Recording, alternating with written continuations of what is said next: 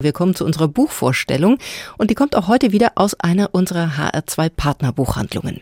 Am Telefon ist jetzt Manfred Steiger von der Literaturhandlung Paperback in Bad König im Odenwald. Guten Morgen. Guten Morgen, Frau Engel. Herr Steiger, und ich glaube, so viel kann ich schon vorwegnehmen. Mit dem Buch, das Sie uns heute vorstellen und empfehlen, unternehmen wir eine kleine Zeitreise und, ja, wenn man so will, Geschichtsexkursion. Wir bewegen uns in der Zeit nach Ende des Ersten Weltkriegs, als die junge Weimarer Republik von hunderten politischen und sogenannten Fememorden erschüttert wurde. Zumeist begangen von der extremen politischen Rechten. Am bekanntesten sind sicherlich bis heute die Morde an und Attentate auf Rosa Luxemburg, Karl Liebknecht, aber auch Walter Rathenau und Philipp Scheidemann. Und damit kommen wir zu dem Buch Verräter, Verfallen der Feme, das Sie uns ans Herz legen, das der Mathematiker Emil Julius Gumbel bereits 1929 im Malik Verlag veröffentlicht hat und das nun im Verlag das kulturelle Gedächtnis neu aufgelegt wird. Herr Steiger, an der Stelle müssen wir, glaube ich, systematisch vorgehen und mit dem Autor beginnen. Wer war Emil Julius Gumbel?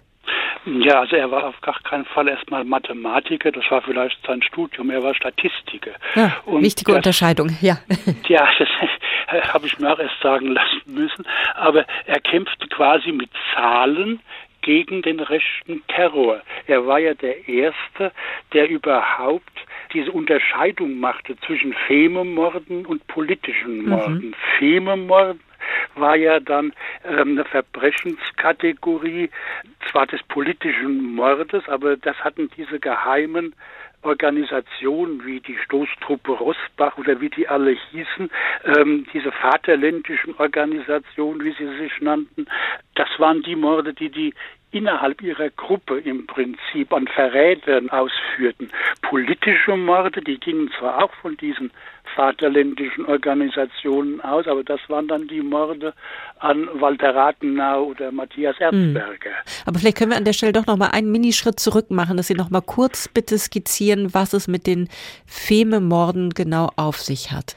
Es gab ja äh, zwischen 1919 und 1923 diese Hyperinflation. In diesen vier Jahren waren diese vaterländischen Organisationen, ähm, die äh, da dazwischen standen, also die hatten ja die Weimarer Republik immer als Verräterrepublik angesehen.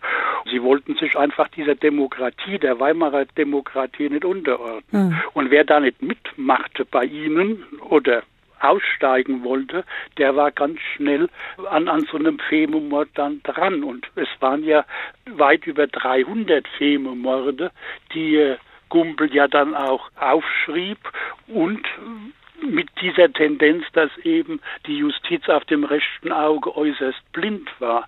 Denn äh, man hatte alle möglichen äh, linken Morde im Prinzip untersucht, aber es war ja dann so, dass es bei 376 politischen Morden äh, lediglich 22 von linken Organisationen waren. Mhm. Sie haben es gerade schon gesagt, Herr Steiger. Also Gumbel hat herausgefunden, da existiert eine Blindheit der Justiz auf dem rechten Auge. Ja. Die wird ja auch in der heutigen Zeit immer wieder bescheinigt. Äh, spätestens seit den Morden der Terrorgruppe NSU 2.0 wird es immer wieder beklagt. Lassen sich da Parallelen ziehen zu unserer Zeit heute? Wie liest das sich das? Das denke ich schon. Ich meine, das ist ja auch die Aufgabe dieses, dieser Neuauflage im Verlag Das kulturelle Gedächtnis. Warum hat man diesen Titel jetzt wieder aufgelegt ja. nach so vielen Jahren? Weil eben die Rechtsblindheit auch in unseren Tagen heute, auch bei Staatsanwaltschaften, Polizei, ganz einfach da ist. Hm. Herr Steiger, vielleicht noch ein paar Worte dazu eben, wie sich das liest. Wir haben gesagt, das Buch ist 1929 1990 erstmals erschienen, ist eine Weile her. Wie ist es aufgebaut? Wie, wie liest sich das Buch? Sagen wir mal so, zu einem Drittel liest es sich wie ein Kriminalroman. Mhm.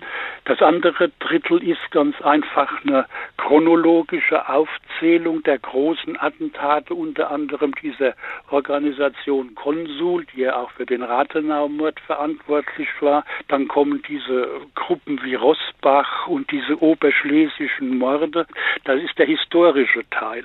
Was ein bisschen hindert beim Lesen, so ging es jedenfalls mir, sind dann diese Gerichtsprotokolle, dieses Juristendeutsch, was mhm. da reinkommt, das nervt zum Teil. Wem empfehlen Sie dieses Buch und warum? Allen Geschichtsinteressierten, Gymnasiasten, die Leistungskurs Geschichte oder sowas hatten. Es ist ein wirklich sehr explizites Buch aus einem sehr engagierten Verlag und das sollte man wirklich also vielen Leuten näher bringen. Und das haben wir hiermit getan. Joachim Steiger von der Literaturhandlung Paperback in Bad König im Odenwald. Ganz herzlichen Dank für Ihre Leseempfehlung.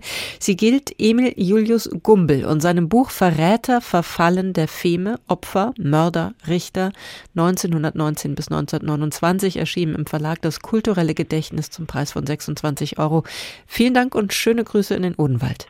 Ich danke Ihnen, Frau Engel. Neue Bücher in HR2 Kultur. Weitere Rezensionen auf hr2.de.